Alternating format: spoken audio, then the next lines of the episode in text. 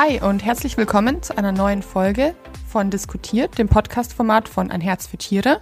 Wir sind Vicky und Julia und wir freuen uns, dass wir heute wieder mit euch sprechen können über ganz viele verschiedene Themen aus der Tierwelt. Und ja, Vicky, wie geht's dir denn so? Hi, mir geht's gut. Es ist sehr kalt draußen. Das finde ich nicht so schön. Ich freue mich auch, mit euch über ganz spannende Themen heute wieder zu sprechen. Äh, Julia, wie geht's dir denn heute? Mir geht's auch gut. Ich bin ein bisschen müde. Ich weiß nicht, ob es in ganz Deutschland geschneit hat, aber hier bei uns auf jeden Fall. Ich finde, das ist nochmal so ein bisschen, ist man nochmal zurück in den Winter katapultiert worden. Ja. Das passt auch schon irgendwie zu unserem Thema heute, weil ja, heute geht es um tut's. Schlafen. Also wir wollen mit euch ein bisschen darüber sprechen, welche verschiedenen Schlafgewohnheiten Tiere haben und auch um Hund, Katze, unsere, unsere Vierbeiner zu Hause, was die so alles brauchen und ja, was so deren Gewohnheiten sind. Das haben wir mit euch vor. Aber bevor wir loslegen, würde ich sagen, wir starten mit den News. News aus der Tierwelt. Ich glaube, letztes Mal hast du angefangen. Dann wird heute ich wieder anfangen mit den News. So machen wir es, genau. Ähm, bei mir geht es heute um eine Bad News leider, also etwas nicht so Schönes, was so in der letzten Zeit passiert ist. Und zwar geht es da um Walfang, beziehungsweise konkreter um Walfleisch. Und zwar ähm, ist Japan ja nach wie vor eine sogenannte Walfangnation, also die ähm, ist noch fängt halt noch Wale und hat ähm, vor also 2019 auch die internationale Walfangkommission sogar verlassen, was bedeutet, dass es den kommerziellen Walfang wieder aufgenommen hat für ähm, die Mitgliedstaaten der IWC, also das ist die internationale Walfangkommission, ist es ja nicht mehr erlaubt, ähm, kommerziell Wale zu fangen, sondern eben nur für bestimmte ähm, Ausnahmen. Und ähm, seitdem hat eben Japan den kommerziellen Walfang wieder aufgenommen und möchte dementsprechend auch jetzt den Absatzmarkt im Land wieder stärken, weil da die Nachfrage gar nicht mehr so hoch ist nach diesem Produkt. Und eine ähm, Maßnahme ist da jetzt eben, dass Walfleisch in Automaten verkauft wird, also in so Lebensmittelautomaten. Bis Mitte Februar will die ansässige Walfangfirma anscheinend vier Automaten eröffnen, in denen man gefrorenes und rohes Walfleisch kaufen kann, Walhaut und gefrorenes Walfleisch in Dosen. Also ich bin ja ein absoluter Walfan, ich, ich liebe Wale und deshalb, also ich kann das gar nicht verstehen, wie man auf sowas, was ja eigentlich schon nicht mehr wirklich zeitgemäß ist. Ich meine, Walfang hat viele verschiedene Walarten ganz, ganz stark ähm, bedroht und ja, da etwas festzuhalten, aus meiner Sicht nicht so sinnvoll. Ich weiß nicht, Vicky, wie siehst du das? Also ich finde es einfach total verrückt. Du hast ja gesagt, Japan war schon raus aus der ganzen Walfanggeschichte. Also die ähm, haben immer Wale gefangen, aber halt unter dem Deckmantel der Wissenschaft war das halt ganz lange. Ah, so war das. Und jetzt machen sie es ganz publik, dass sie tatsächlich Wale töten und in Automaten verkaufen wollen. Ich finde ja allein auch die Idee total skurril. Und dass man das einfach auch aktiv vorantreiben will, dass Wale gegessen werden. Why? Warum? Was ist da der Grund? Ja. Das, das verstehe ich nicht. Ja, und es ist anscheinend auch gerade, also es gibt ja noch ein paar andere Walfangnationen. Island zum Beispiel gehört auch noch dazu.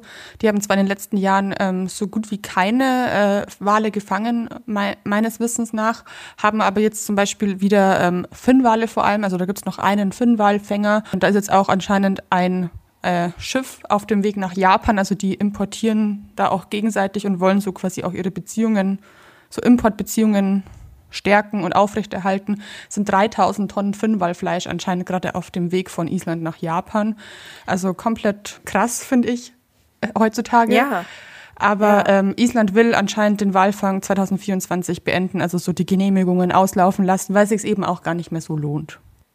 Ja, und das ist ja das, wie du sagst, es ist ja gar kein lukratives Geschäft mehr, auch eigentlich in Japan nicht mehr, sondern da kämpft die Regierung darum, Wale weiter verarbeiten zu ja. dürfen? In, in meiner Quelle hieß es, dass quasi, also es ist halt so ein kleiner Kreis an Politikern oder eben Leute, die da Interesse dran haben und die wollen das halt wieder vorantreiben. Wie es direkt im Land ist, das kann man jetzt von unserer Perspektive aus schlecht sagen, aber ich denke, ja. dass die auch sehr gut ohne Walfleisch auskommen würden. Natürlich kann man dann immer in Frage stellen, ist es in Ordnung, Fleisch zu essen und ist jetzt ein Walfleisch, hat das andere, also ist das anders, ja. als wenn man jetzt Rind- oder Schweinefleisch isst? Meiner Meinung nach ja, weil das Wildtiere sind. Und wir haben ja alle gesehen, dass das eben die Bestände bedrohen kann. Aber ja, Das da kann man ja- auch allgemein drüber diskutieren, ob man da jetzt Unterschiede macht oder nicht. Ja, es ist halt Fakt, dass äh, viele Walarten durch diesen Walfang einfach stark bedroht wurden oder sind. Also das ist natürlich, was die Wale angeht, null zielführend. Letzte Woche warst du der Downer und jetzt war's ich schon. Ja, genau. haben wir schon abgewechselt.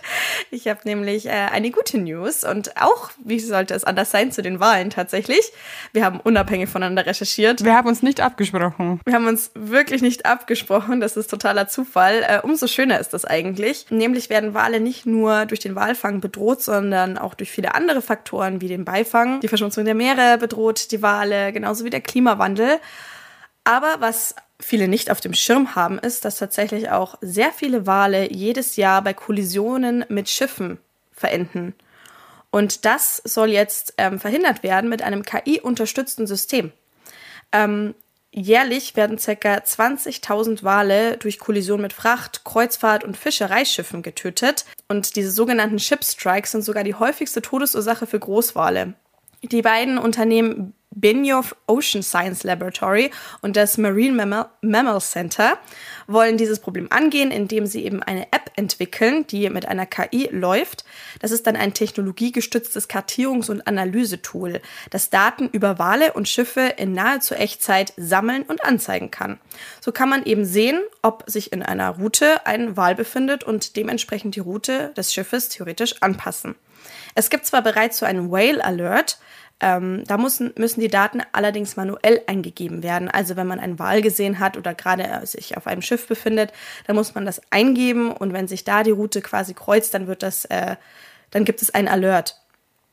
Aber diese neue App, die WhaleSafe heißen soll, geht da eben noch einen Schritt weiter, indem sie diese ganzen Daten in Echtzeit auswertet, mithilfe einer KI und so schon ganz automatisch auslesen kann, wann es zu einer Kollision theoretisch kommen könnte.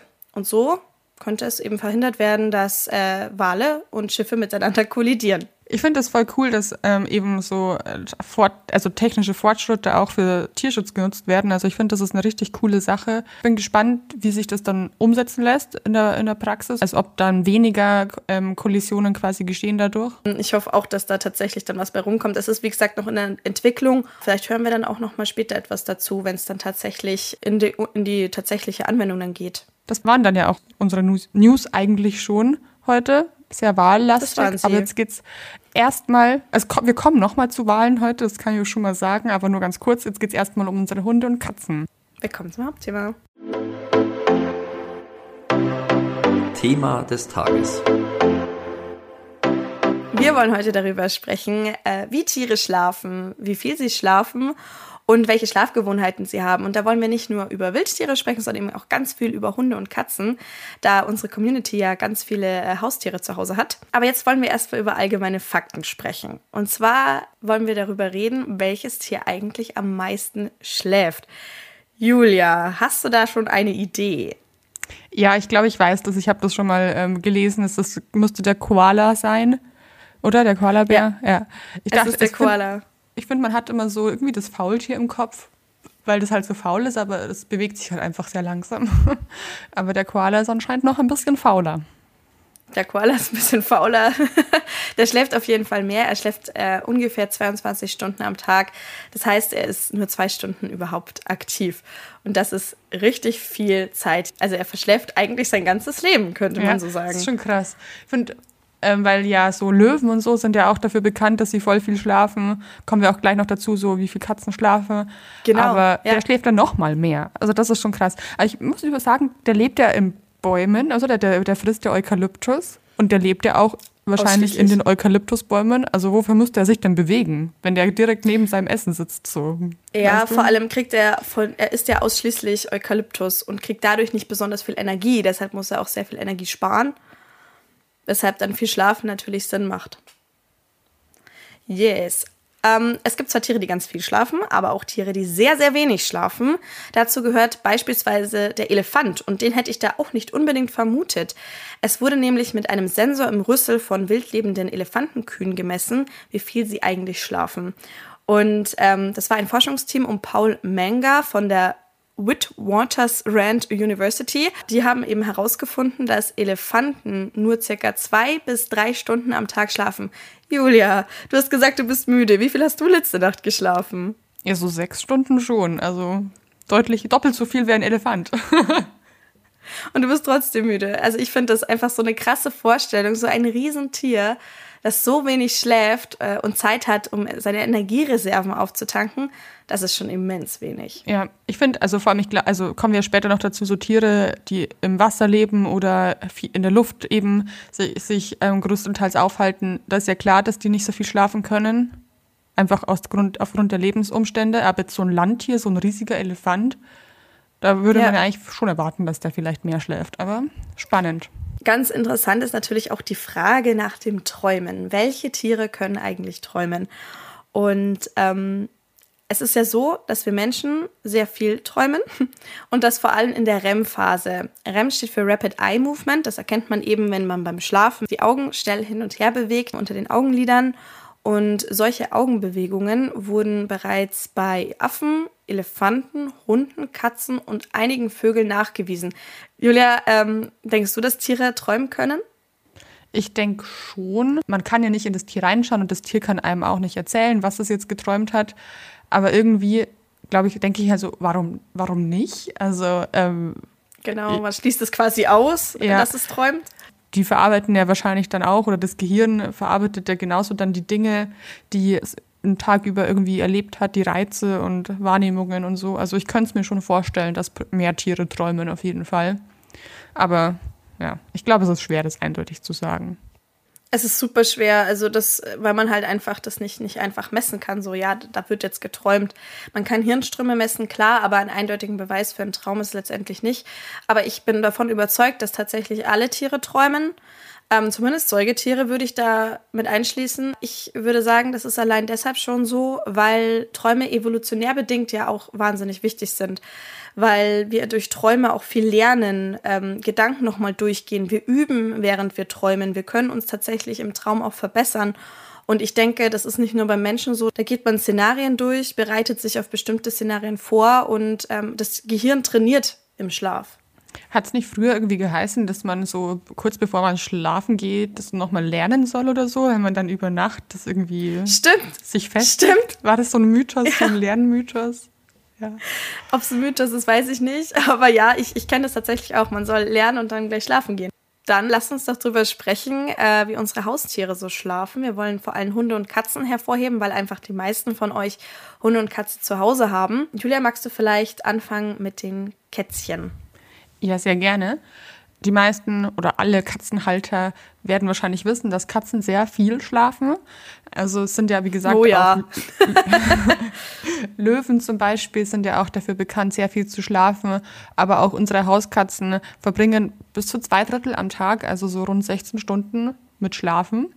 Das liegt Eine daran, dass Katzen vor allem jetzt, also so ursprünglich so in der Natur wilde Katzen viel Energie auch brauchen, weil die ja, wenn sie dann wach sind, erstens halt sehr viel mit Jagen beschäftigt sind und zweitens eben auch, also Katzen sind ja immer auf der Hut, die hören ja alles, ihre Sinne ähm, sind sehr beansprucht und die ähm, nehmen ja auch alle Reize und so wahr und deshalb brauchen die auch einfach diese, diese Zeit, um sich da wieder zu regenerieren. Aber das ist natürlich nicht nur Tiefschlaf, das ist meistens eben eher so ein leichtes Dösen, wo man auch, also wo die Katze auch noch sehr viel mitbekommt und auch immer gleich aufspringen könnte, wenn was wäre. Katzen dösen, also haben diese leichten Schlafphasen so meistens so 30 Minuten am Stück und dann so rund sieben Minuten dauert immer eine Tief Tiefschlafphase, in der sich dann immer auch dieser REM-Schlaf befindet. Bei Hunden ist es ja ganz ähnlich, das kann man sich ja denken. Also da ist es vor allem altersabhängig, wie viel sie, wie viel sie schlafen. Ähm, Welpen brauchen deutlich mehr Schlaf als erwachsene Hunde und auch Hundesenioren schlafen dann wiederum mehr. Also das sind grobe Richtwerte. Wenn euer Hund nicht so viel schläft und er trotzdem fit und gesund ist, macht euch jetzt bitte keine Gedanken. Ähm, aber in der Regel schlafen Welpen und Junghunde sogar bis zu 22 Stunden am Tag. Also so 20 bis 22 Stunden ist auch eine ganze Menge. Erwachsene Hunde hingegen so zwischen 12 und 20 Stunden. Das hängt dann auch von der Fitness ab, von der Gesundheit und so weiter. Und ältere Hunde ab dem Seniorenalter können dann schon wieder so 15 bis 22 Stunden pro Tag tatsächlich ruhen und schlafen. Also auch hier, wie bei der Katze, da sind die Ruhephasen ähm, mit einberechnet. Das ist jetzt kein Tiefschlaf, das wäre auch echt extrem, ähm, sondern einfach liegen, dösen. Sie kriegen ihre Umgebung durchaus noch mit und können, wie Julia auch schon gesagt hat, ähm, aufspringen und, und wieder aktiv sein ganz schnell. Ähm, genau, also das ist nicht der, der reine Tiefschlaf. Und wichtig ist, dass ihr eure Tiere nicht zu oft stört, wenn sie schlafen. Man muss sich selber, finde ich, ich habe ja zwei Katzen, ähm, selber ein bisschen zusammenreißen, wenn die da so süß liegen. Man will sie dann streicheln und so. Und aber ihr müsst ihnen auf jeden Fall die Ruhe gönnen. Die brauchen sie.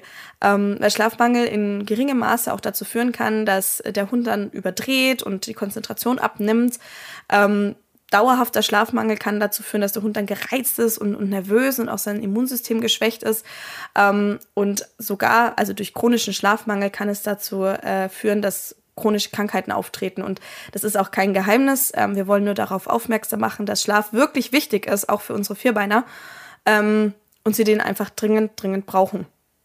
Deshalb ähm, auch mal in Ruhe lassen und sich zurückziehen lassen. Das ist ganz wichtig für einen gesunden Schlaf und ein gesundes Tier. Ich habe das früher bei meiner Katze, da hat man, finde ich, voll den Unterschied gemerkt, ob die jetzt döst oder wirklich tief schläft. Weil wenn, mhm. wenn, sie, wenn ich sie dann als, also ich muss zugeben, ich habe sie leider schon oft gestreichelt, wenn sie geschlafen hat. Und wenn, wenn sie dann nur so gedöst hat, dann ist sie immer gleich so, so, hm, hat sie dann immer gemacht und ist so auf mit dem Kopf so und hat geschaut, was ist jetzt los. Und wenn sie tief ja. geschlafen hat, dann hat sie das gar nicht mitbekommen. Das stimmt. Also ich kenne das auch von der Lücke. Das ist ja unsere kleinere Katze. Wenn die schläft dann, und ich komme dann auf sie zu, dann merkst du, die Augen gehen schon ein bisschen auf und dann macht ihm so ein Brrr, also sie gurt mich dann immer ja, an das hat und die weiß jetzt, auch immer gemacht.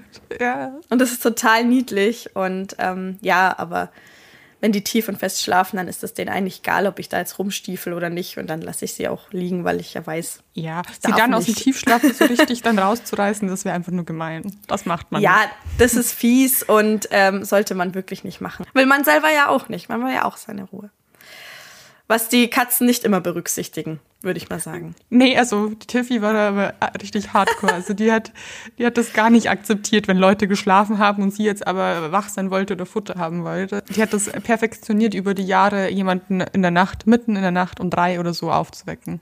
Wie hat sie ja. euch geweckt? Die hat, also wenn die Tür zu war, wenn sie jetzt nicht im, im Schlafzimmer war, dann ähm, hat sie immer mit ihrer Kralle so unter den Türspalt so, oh, ja. war, also das ist so ein ekliges Geräusch. Vielleicht können sich ja mhm. manche Katzenhalter da draußen mit mir identifizieren. Und da lässt man die Tür gerne auf. Und was ich noch nicht gesagt habe, von dem Träumen, weil da hat mir vorher schon gesagt, dass Katzen und Hunde träumen können. Da, also da gibt es so die ein oder andere Untersuchung, wo, also, wo man das eben versucht hat zu beweisen. Und bei Katzen zumindest ist es so, da wurden halt quasi, wurde das Hirnareal quasi deaktiviert, mit dem, also das Bewegungen im Tiefschlaf verhindert. Und so konnte man dann eben feststellen, dass Katzen eben so Bewegungen ausführen, so Jagdverhalten zeigen. Also man geht davon aus, dass sie eben diese Dinge, die sie halt am Tag erleben, dann in der Nacht genauso verarbeiten wie halt wir Menschen. Ja, macht ja eigentlich auch nur Sinn, wie wir schon gesagt haben. Also bei Hunden ist es so, dass sie circa nach 20 Minuten nach dem Einschlafen in die REM-Phase kommen und da bewegen sich dann auch die Augen ganz schnell hin und her. Und dabei bewegt sich der Hund auch häufig, wenn er träumt, also dann seine Beine oder sein Maul, ähm, die Augenlider zucken, manche Hunde jaulen, winseln oder bellen sogar im Schlaf. Ähm, und andere sind wohl ganz happy und wählen dann auch mit dem Schwanz. Also Wissenschaftler sind sich insgesamt, wie gesagt, sicher, dass Hunde träumen können, aber man kann halt nicht eindeutig sagen, was sie träumen. Ähm, man geht auch hier einfach aus, dass sie das vom Vortag äh, verarbeiten, wie, wie wir auch und ähm, wie vermutlich auch die anderen Tiere. Äh, ganz spannend ist, dass es eine Studie gibt von der Universität Harvard. Ähm, dort soll der Besitzer, soll bewiesen worden sein, dass der Besitzer für den Hund eine zentrale Rolle im Raum spielt, äh, im Traum spielt. Ich finde das ganz, ganz süß eigentlich und da sieht man auch wieder die Nähe einfach von Hund zu Mensch. Allerdings ist unklar, und das finde ich auch eine ganz spannende Frage, jetzt nicht nur auf bezogen, aber unklar ist, ob sich Tiere tatsächlich dann auch an ihre Träume erinnern und ob sie unterscheiden können, ob das tatsächlich jetzt was Geträumtes war oder ob sie denken, dass sie das tatsächlich erlebt haben. Echt eine spannende Frage, da habe ich noch nie drüber nachgedacht. Und mir ist auch gerade noch die Frage gekommen, weil, also ich weiß nicht, wie es dir geht, aber ich glaube, also ich glaube, bei den wenigsten Menschen ist es so, dass Träume Sinn machen oft. Also man träumt ja, ja, voll das verwirrende Zeug und weiß dann nicht immer genau, woher kommt das jetzt oder so einfach total zusammenhangslos. Und ich frage mich, ob Tiere auch so random teilweise träumen und so verwirrend. Voll, ja. Oder ob die halt so ganz, weil sie halt nicht so umfassend denken wie jetzt Menschen, ob das so strukturiertere Träume sind. Ja, mich würde es auch echt interessieren, ob die so einen Käse träumen wie wir manchmal. Das, das fände ich auch, auch richtig spannend. Yes. Ähm, wollen wir noch darüber sprechen, wo Haustiere gerne schlafen? Yes. Ähm, ich kann ja mal mit den Katzen anfangen. Ganz mhm. allgemein, also es empfiehlt sich ja immer, Schlafplätze für die Tiere einzurichten in der Wohnung. Auch wenn vor allem bei Katzen der Schlafplatz ja da ist, wo die Katze entscheidet, dass er ist. Ähm, immer. Aber also es bietet sich natürlich trotzdem an, der Katze einen Rückzugort, Rückzugort zu bieten, wo sie eben sicher ungestört sein kann und zur Ruhe kommen kann. Für Katzen gibt es da zwei verschiedene prinzipielle Standorte, die da halt quasi perfekt sind. Und zwar einmal entweder eben Orte, die ihren Rundumblick ermöglichen, wo sie alles im Blick haben kann, vielleicht ein bisschen erhöht. Katzen mögen das ja ganz gerne, alles zu beobachten. Oder im Gegenteil ein Versteck, also irgendwie eine Höhle. Wir haben ja auch euch gefragt, wo eure Tiere ähm, gerne schlafen. Und da haben ja auch ganz viele das Bett genannt als Schlafplatz. Mhm. Die Und, große Mehrheit ähm, sogar. Ja, ich glaube, das ist dann so am Ende des Tages eben bei vielen der Ort, wo sie halt auch einfach dann liegen. Auch wenn man es vielleicht am Anfang nicht wollte. Ja, ganz oft habe ich auch gelesen, ähm, dass ihr geschrieben habt, eure Katze schläft auf oder in dem Schrank. Das sind halt auch die schönen Klamotten, äh, da kann man sich schön einkuscheln. Das ist dann so ein Versteck oder direkt unter der Decke, ganz nah am Menschen. Und ähm, ja, also am meisten, mit Abstand am meisten wurde uns eben das Bett genannt. Wo wir schon beim Thema sind, im Bett schlafen. Äh, durfte deine Katze bei dir im Bett schlafen, Julia? Ja, sie durfte das auf jeden Fall. Ähm, aber dass sie auch die ganze Nacht über bei mir im Bett geschlafen hat, das war nur so phasenweise. Bei dir? Also wir haben da eine strikte Politik. Wir schlafen nicht im Bett mit unseren Katzen. Die zwei dürfen, bevor wir schlafen, zu uns ins Bett. Aber wenn wir dann schlafen, ähm, kommen die zwei aus dem Schlafzimmer raus. Die schlafen dann meistens im, im Badezimmer, weil es da natürlich warm ist, auf einem schönen Badteppich. Und ähm, weil also ich möchte das auch so, weil ich meine Ruhe brauche. Schlaf ist mir sehr wichtig. Ich schlafe auch sehr viel. Und ähm, da möchte Bist ich dann auch nicht gestört werden. Ich bin, ich bin eher so der Koala. Und ähm, ich denke, man schläft auch einfach gesünder, wenn man nicht ständig gestört wird. Und so eine Katze schläft halt auch nicht acht Stunden am Stück, sondern die steht halt einmal auf, schlägt dich vielleicht ab, legt sich wieder anders hin. Und man ist auch in der Bewegungsfreiheit im Schlaf, finde ich, einfach eingegrenzt, ähm, wenn da so eine Katze neben dir liegt, weil, ähm, ja, das ist, du kannst ja nicht einfach umdrehen, wenn, wenn die dann da liegt. Ich finde, das kann jeder natürlich für sich selber entscheiden, ja, was für ihn besser ist. Manche schlafen ja auch tatsächlich besser neben dem Hund. Da gibt es ja auch eine ganz spannende Studie. Und zwar ähm, sollen Frauen demnach besser neben dem Hund schlafen als neben einer Katze oder sogar besser als neben dem eigenen Partner. Und das finde ich richtig hart. Das ist lustig. Ich, ja, Hunde sind halt vielleicht ruhiger. als jetzt eine ja. Katze vor allem beim Partner. Vielleicht weiß ich jetzt nicht, woran es da jetzt gelegen hat. Vielleicht haben die alle sehr unruhige Partner. I don't know. ja, oder ist einfach, ich meine, Tiere sind ja schon, also es ist ja auch wieder ein anderes Thema, aber Tiere sind ja auch teilweise sehr gut für die Gesundheit, sodass die eben so, was die Blutdruck senken oder beruhigen. Ja, das ist ja bewiesen, genau. Also könnte ich mir schon auch vorstellen, dass die sehr beruhigend sind für den Schlaf. Noch vielleicht kurz die Schlafpositionen. Da will ich nur ganz kurz drauf eingehen, äh, kurz mal zu den Hunden, ähm, weil es gibt so typische Positionen, die immer wieder vorkommen. Und ihr könnt davon ausgehen, dass euer Hund nicht im Tiefschlaf ist, wenn er auf dem Bauch schläft oder den Superman macht. Der Superman ist quasi der Bauchschläfer, nur streckt der Hund da alle Vorder-, also die Vorderläufe und die Hinterläufe von sich. Das liegt daran, dass der Hund aus dieser Position recht schnell wieder aufstehen kann. Im Tiefschlaf sind äh, Hunde dagegen häufig, wenn sie auf der Seite schlafen, wenn sie den Fuchs machen, das ist, wenn der Hund sich einrollt und auch den Schwanz einzieht, ähm, oder der Hund auf dem Rücken schläft. Wenn der Hund auf dem Rücken schläft, heißt das übrigens, dass er sich unglaublich wohl und sicher fühlt, weil er da seinen Bauch frei zeigt und das ist ja eine sehr, sehr angreifbare Fläche. Im Sommer kann man das ganz häufig beobachten, dass Hunde tatsächlich auf dem Rücken schlafen, weil sie auch gut auskühlen können. Wenn der Hund, euer Hund gerne als Fuchs schläft, ist das aber auch nicht schlimm. Vielleicht macht er das einfach, um sich zu wärmen. Vielleicht ist ihm einfach nur ein bisschen kalt. Wie ist es denn bei Katzen, Julia? Ganz ähnlich. Also ähm, so grundlegend ist ja auch bei Katzen so der Bauch die ähm, angreifbarste oder verletzlichste Stelle. Und ähm, deshalb, also wenn eure Katze beim Schlafen so sich auf dem Rücken dreht, das heißt schon, dass sie sich gerade sehr entspannt und sehr sicher fühlt. Also wenn sie so auf ihren Pfoten so quasi so drauf sitzen und der Kopf gar nicht abgelegt ist, sondern halt einfach ganz gerade ist und die Ohren auch so ein bisschen nach hinten zeigen. Das ist die, ich kann jederzeit aufspringen. Schlafposition oder Dösposition. Okay, wir haben jetzt ganz, ganz viel über Hunde und Katzen gesprochen, ähm, aber es gibt auch ganz verrückte Schlafgewohnheiten aus dem Wildlife. Julia, was wirst du uns denn vorstellen? Was, wer, wer schläft denn komisch? Ich habe mir ähm, alle Tiere mal angesehen, die im Meer leben oder halt im Wasser. Aber natürlich ähm, hast du das. Unser Wahlfan. Zunächst ist eben Wasser ein komischer Ort, um zu schlafen. Also man fragt sich so, wie, mhm. wie wie geht das? Ähm, vor allem jetzt Wale und Delfine müssen ja auch, also sind ja Säugetiere, die brauchen Luft zum Atmen, die müssen auftauchen. Da fragt man sich ja auch so, wie machen die das? Und ähm, zum Beispiel bei Delfinen, das wissen wahrscheinlich auch schon viele, die ähm, schlafen im sogenannten Halbseitenschlaf. Das heißt, es ist immer eine Gehirnhälfte wach und eine schläft quasi. So können die sich erholen, aber sind gleichzeitig immer noch da. Also sie können reagieren auf Gefahren, aber so ganz stereotype Verhaltensweisen wie jetzt einfach halt vor sich hinschwimmen, das geht auch mit einer Gehirnhälfte. Was spannend ist, sind Pottwale. Da haben vielleicht der ein oder andere von euch auch schon mal so ein äh, Foto gesehen. Weißt, weißt, hast du da schon gewusst, wie Pottwale schlafen, Vicky?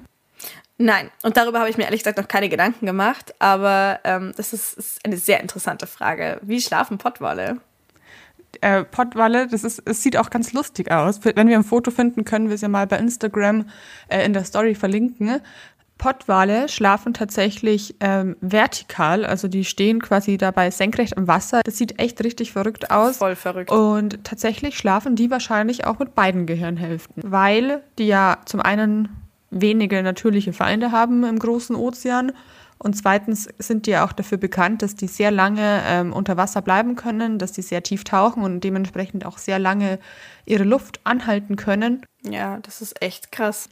Und das sieht halt auch echt lustig aus, vor allem wenn das dann auch mehrere nebeneinander so im Wasser hängen. Ja. Also ich finde das mit den Pottwalen ja sehr interessant, wie die da senkrecht im Wasser schweben. Das muss irgendwie ein bisschen magisch aus, äh, ausschauen. Ich habe mich gefragt, wie schlafen eigentlich Vögel? Weil nicht nur im Wasser, sondern auch in der Luft stelle ich mir Schlafen sehr schwierig vor. Ähm, vor allem, weil der Vögel ja teilweise sehr lange ähm, Flugstrecken zurücklegen. Und tatsächlich schlafen sie dann auch in der Luft. Und wie das funktioniert, hat ein Forscherteam unter der Leitung von Niels Rottenborg vom Max-Planck-Institut für Ornithologie in Seewiesen untersucht. Ähm, und zwar haben diese Forscher die Gehirnaktivität von Vögeln analysiert und dabei herausgefunden, dass sie beim Fliegen ähm, sowohl teils mit beiden Gehirnhälften, das finde ich total krass, als auch nur mit einer Gehirnhälfte schlafen. Diese Schlafmuster sind beim Fliegen tatsächlich genauso wie an Land, aber ähm, beim Fliegen schlafen sie nur eine Dreiviertelstunde pro Tag, also sehr, sehr wenig. Vögel an Land, also dieselben Vögel, schlafen an Land dann allerdings bis zu zwölf Stunden. Und wie das der Organismus dieser Tiere schafft, äh, die Leistungsfähigkeit beizubehalten, trotz dieses extremen Schlafmangels, ähm, das ist noch unklar. Es gibt auch als Beispiel die Ente. Die äh, Tiere schlafen zwar auch im Flug, teilweise mit beiden Gehirnhälften, aber die Tiere am Rand einer Gruppe, die schlafen nur mit einer Gehirnhälfte und zwar bleibt das nach außen gerichtete Auge beim Fliegen offen und damit auch die zu der zugehörige Gehirnhälfte bleibt wach. Also das finde ich super krass. Also sie halten dann Ausschau, ob es irgendwo Feinde gibt und, und passen so ein bisschen auf die Gruppe auf, während sich die Tiere innen drin quasi dann äh, sicher fühlen können und dort richtig schlafen können. Jetzt ist die Frage, wie kann denn ein Tier schlafen, während es fliegt? Es ist so, dass die Tiere beim ähm, Schlafen den Gleitflug nutzen. Beispielsweise nutzen sie die warmen Luftströmungen über dem Meer, um sich weitertragen zu lassen. Und so können sie dann kilometerweit vorwärts getragen werden. Ja, das ist echt eine komische Vorstellung, dass theoretisch auch über dir ein, Flug, ein Vogel fliegen könnte, der gerade schläft. Das ist echt irgendwie lustig, die Vorstellung, ja. Zu dem Thema mit dem, äh, mit dem Schwarm, das ist auch bei ähm, Fischen, bei so Schwarmfischen, ist das teilweise auch so. Also die dösen auch in der Gruppe, zum Beispiel ähm, Salmler. Und die äußeren, also es wird, das wird vermutet, dass die, dass es quasi Wachposten gibt, die, wie der Name schon sagt, wach sind und die inneren quasi schlafen und die äußeren halten so die Stellung. Was bei Fischen eben oft der Fall ist, ist, dass die eben nicht komplett ähm, schlafen, sondern eben in so einem Ruhemodus sind. Das heißt, die Atmung verlangsamt sich, der Herzschlag reduziert sich und der Stoffwechsel, Stoffwechsel wird so ein bisschen runtergefahren. Viele Fische haben die sogenannte Schwimmblase, also zum Beispiel der Lachs oder der Barsch. Nicht alle Fische haben die, aber so ähm, wird quasi ähm, sichergestellt, dass die Tiere quasi im Wasser weiter treiben oder schweben. Für Auftrieb wird da gesorgt. Und es gibt aber auch Fische, die sich verkriegen, mehr oder weniger, also in irgendwelche Spalten oder Höhlen im Wasser, ganz unterschiedlich. Mhm. Und eine interessante Sache habe ich noch. Ein bestimmter Fisch, und zwar der ähm, Papageifisch, der bildet, bevor er quasi schläft, eine Schleimschicht aus seinem eigenen Mund und es dauert ungefähr eine Stunde, okay. bis die sich aufgebaut hat. Und die umhüllt den dann wie so ein Kokon und schützt den vor Fressfeinden. Also der verzieht sich in eine kleine Riffspalte, aber hat halt zusätzlich diesen Schutz, diesen Schleim außenrum. Und das ist, finde ich, sehr interessant. Ja, und er braucht eine ganze Stunde dafür, um sich quasi zu betten, in Anführungszeichen, ja. damit er dann schlafen kann. Ja, ja krass aufwendig. Was tut man nicht alles, um nicht gefressen zu werden? Ja, ja, das ist nämlich echt das, das Ding eigentlich. In der ganzen Tierwelt, es zieht sich durch.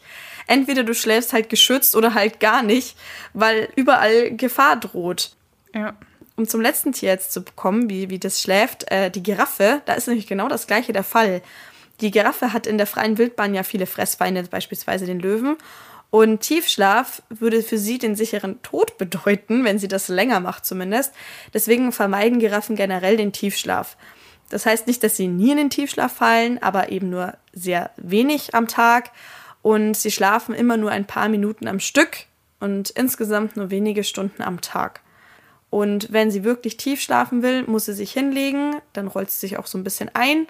Das macht sie aber nur, wenn sie sich wirklich sicher fühlt. Und das kommt sehr selten vor, denn sie braucht ja unglaublich lange, um wieder aufzustehen, sich zu entknoten und dann, um dann davonlaufen zu können. Und man geht davon aus, dass eine Giraffe höchstens eine halbe Stunde am Tag im Liegen überhaupt verbringt. Sonst wird halt nur im, Schle im Stehen gedöst und geschlafen. So schlafen Tiere. Ich finde unsere Schlafgewohnheiten am angenehmsten. Ja, also wenn ich mir das so anschaue, wie wenig letztendlich Tiere schlafen und auch das mit dieser halben Gehirnhälfte, äh, mit der halben Gehirnhälfte, mit dem halben Gehirn, sehr unentspannt ist so mein Resümee aus dem Ganzen. Mhm. Ich, also ja, aber sehr beeindruckend auch wieder, was sich die Natur da ja. so überlegt hat. Gut, dann würde ich sagen, in diesem Sinne, was sich die Natur so überlegt hat, geht es jetzt dann weiter mit unseren Fun Facts. Fun Facts aus der Tierwelt. Dieses Mal fängst du an, weil letztens habe ich ja. angefangen. Genau, du hattest den Wickelbär, ich hatte die Werwolfmaus das letzte Mal. Ähm, wenn ihr noch nicht wisst, worüber wir reden, müsst ihr euch unbedingt die letzte Folge anhören. Dann fange ich jetzt an, Julia. Halte dich fest. Ich stelle dir heute die Ameisenwespe vor. Kennst du denn Ameisenwespen? Nee, also ich, ich, ich gehe davon aus, dass es halt eine Wespe ist. Also Wespen allgemein ja, aber die konkrete Ameisenwespe, ich habe kein Bild zu ihr. Okay, dann erkläre ich erstmal, was eine Ameisenwespe eigentlich ist. Ameisenwespe nennt sich eine Familie der Insektenordnung der Hautflügler. Dazu gehört beispielsweise auch die Honigbiene, die kennt ja auch jeder. Diese Familie gehört zur Unterordnung der Taillenwespen und damit ist eine Ameisenwespe, wie Julia schon richtig angenommen hat, eine Wespe. Bekannt sind weltweit heute ca. 4300 Ameisenwespenarten. In Europa leben davon 155 und in Deutschland gibt es davon immerhin ganz so neun Arten der Ameisenwespe. Ja, und der Großteil der, der Ameisenwespenarten lebt in den Tropen und Subtropen. Eine Ameisenwespe, äh, eine weibliche zumindest, hat keine Flügel. Bei manchen Ameisenwespenarten haben die Männchen immerhin Flügel und ähm, ja, sie ist, wie man sie sich vorstellt. Der Körper ähnelt schon irgendwie einer Ameisen, Ameise, hat aber eine deutliche Taille, wie bei einer Wespe eben auch das Besondere an der Ameisenwespe ist, dass sie ganz feine Härchen am Körper hat und dadurch sehen die Ameisenwespen recht plüschig aus, fast schon niedlich. So, und jetzt komme ich zu meinem Fun Fact, äh, den du folglich eigentlich auch nicht kennst. Und damit habe ich quasi schon einen Punkt, oder Julia? Ja, also ich kann, also ja. würde mich jetzt wundern, wenn ich den Funfact kenne, aber das Tier nicht, um das es geht. Deshalb, ja. Eben, eben. Also, der Funfact ist, wusstest du, dass die Ameisenwespe nahezu keine natürlichen Fressfeinde hat, weil sie über ein fünfstufiges Abwehrsystem verfügt? Und äh, das möchte ich euch kurz mal skizzieren, wie das so ausschaut. Also, die Ameisenwespe wehrt oder signalisiert schon mal, dass man sich besser nicht mit ihr anlegen soll, weil sie sehr knallige Farben hat. Sie, die Farben, die sie dann hat, erinnert an andere giftige Tiere und die können je nach Wesp Ameisenwespenart ganz unterschiedlich sein. Ganz häufig habe ich die Kombination Rot und Schwarz gesehen. Und dass sich ein eigentlich nicht so gefährliches Tier mit Farben tarnt, die an ein gefährliches Tier erinnern, nennt man die Müllersche Mimikrie. Das kennt man ja auch von anderen Tieren, zum Beispiel die Schwebfliege, die nimmt ja auch äh, die Farbe der Wespe an, ist aber an sich ungefährlich. Wird jetzt die Ameisenwespe dennoch belästigt, auch wenn sie schon so gefährlich aussieht, erzeugt sie mit ihrem Hinterleib quietschende Geräusche. Und das finde ich richtig verrückt. Sowas vermutet man ja nicht von einem Insekt. Nee, das stelle ich mir jetzt auch wieder lustig vor. Also, ein cooles Tier bisher. Dann, wenn immer noch nicht von ihr abgelassen wird, sondert die Ameisenwespe ein übel riechendes Alarmsekret ab aus ihrem Kiefer. Das finde ich auch eine sehr gruselige Vorstellung. Und so versucht sie ebenfalls Feinde abzuwehren. Außerdem ist die Ameisenwespe, wir sind jetzt schon beim, äh, bei der Stufe 5, äh, Stufe 4, ähm, außerdem ist die Ameisenwespe stark gepanzert. Ein Angreifer benötigt, das haben Forscher tatsächlich gemessen, elfmal so viel Kraft wie bei einer Honigbiene, um sie zu zerbeißen. Krass. Die ist ziemlich zäh. Aber wie groß ist die? Hast du das schon gesagt? Kann man das, wie kann man das vergleichen mit irgendwie einer Biene jetzt oder? Also normalerweise ist eine Ameisenwespe 18 bis 25 Millimeter groß. Und ähm, die hat ja auch noch die fünfte Stufe dieses Abwehrsystems, ist der Giftstachel. Und der Giftstachel der Ameisenwespe ist ungefähr halb so groß wie das Tier selbst. Allerdings ist noch unsicher, woraus dieses Gift besteht. Fest steht allerdings, dass der Stich einer Ameisenwespe äh, als einer der schmerzhaftesten Insektenstiche überhaupt gilt. Also auch für also Menschen. Vorsicht. Auch für ja, Menschen. Ach krass. Sich, ja, sich nicht von der Ameisenwespe stechen lassen. Wobei ich ganz ehrlich sagen muss, ich würde behaupten, mir ist dieses Tier noch nie begegnet. Ja, du hast ja auch gemeint, da wohnen nur irgendwie neun Arten wohnen in genau. Deutschland. Und wenn die keine Flügel hat, also ich, ich habe bis jetzt nur in meinem Leben bisher nur fliegende Wespen gesehen. Ich weiß nicht, ob ich schon ja, mal eine ja. Wespe ohne Flügel gesehen habe. Ich glaube, wir würden das dann gar nicht als Ameise, äh, als Wespe erkennen, wenn Nein. es die unterkommen Ja, wobei sie hat schon, sie hat schon echt so eine Wespentaille. Also das kennt man ja eigentlich nur von Wespen. Aber ähm, ich finde auch, dass sie eigentlich ohne Flügel eher wie eine plüschige Ameise aussieht. Aber wir zeigen euch gerne ein Bild auf Instagram. Ganz interessant finde ich eben noch, dass ein, die Studie, auf die ich mich beziehe, die ist von Brian G. Gell vom Hanover College äh, Indiana. Und äh, die haben eben herausgefunden, dass diese Ameisenwespe weder von Vögeln, Echsen, Maulwürfen, Spitzmäusen noch von Kröten verspeist wird. Und damit hat sie unter Landwirbeltieren keine Fressfeinde. Ein ziemlich krasses, zähes Tier mal wieder. Dann äh, würde ich mal weitermachen mit meinem Fun Fact. Ja. Du ja, wirst ja, ja. es nicht glauben, aber wir hatten ja heute schon sehr, sehr ähnliche News und unsere Fun Facts sind auch gar nicht so weit voneinander entfernt. Okay. Ich habe nämlich, mein Funfact handelt sich auch um ein Insekt und es handelt sich Nein. auch um eine Abwehrstrategie. Also es ist ein bisschen crazy. also es ist echt funny, wir haben uns wirklich nicht abgesprochen. Ähm, vielleicht sollten wir das nächste Mal ein bisschen tun, dass wir ja. ein bisschen Varietät haben. Aber ich finde es ich find's echt ganz witzig, dass wir so ähnliche Gedanken hatten wohl heute. Vor allem, wie, wie groß ist die Wahrscheinlichkeit, dass wir uns beide ja. Ab Abwehrstrategien von Insekten aussuchen? Ja, okay. Voll. Ich fange mal an. Bei mhm. meinem äh, Tier geht es um die östliche Honigbiene. Die lebt mhm. in Asien. Und die Honigbienen haben ein Problem. Und zwar gibt es asiatische Riesenhornissen. Die sind fünfmal größer als die Bienen und dementsprechend gefährlich Aha. für die Bienen. Also wenn so eine mhm. asiatische Riesenhornisse einen Bienenstock findet oder halt ein Nest findet, dann ähm, sprüht die so Pheromone aus, damit dann andere Riesenhornissen auch diesen Bienenstock finden können. Und die haben, also die Bienen haben keine Chance gegen die Hornissen. Die sind, wie gesagt, fünfmal größer, die können die sofort töten und ja. Aber Die östliche Honigbiene hat sich da was überlegt. Und zwar ähm, greift die die erste Riesenhornisse, also die sogenannte so eine Späherin, die greifen mhm. die schon an, bevor die ihre Pheromone absondern kann. Weil gegen eine haben sie das? noch mehr Chancen als gegen ganz viele. Und die machen das, also da, da stürzen sich dann ganz viele Bienen auf diese Hornisse und die, okay. ähm, die ummanteln die quasi. Also die hat dann, also die, das ist nur noch so ein Ball aus Bienen um die Hornisse Boah. rum. Und das, das Verrückte an der Sache ist jetzt, dass die dann ähm, durch Muskelzittern im Inneren dieses Bienenballs, wo ja die Hornisse ist, also eine hohe Temperatur erzeugen, also bis auf 45 Grad ungefähr, erhitzen die das und quasi ähm, backen, backen die dann die Hornisse. Das ist richtig das crazy. Ist, das ist krass. Das ja. ist krass, das ist radikal, das ist, das ist richtig heftig.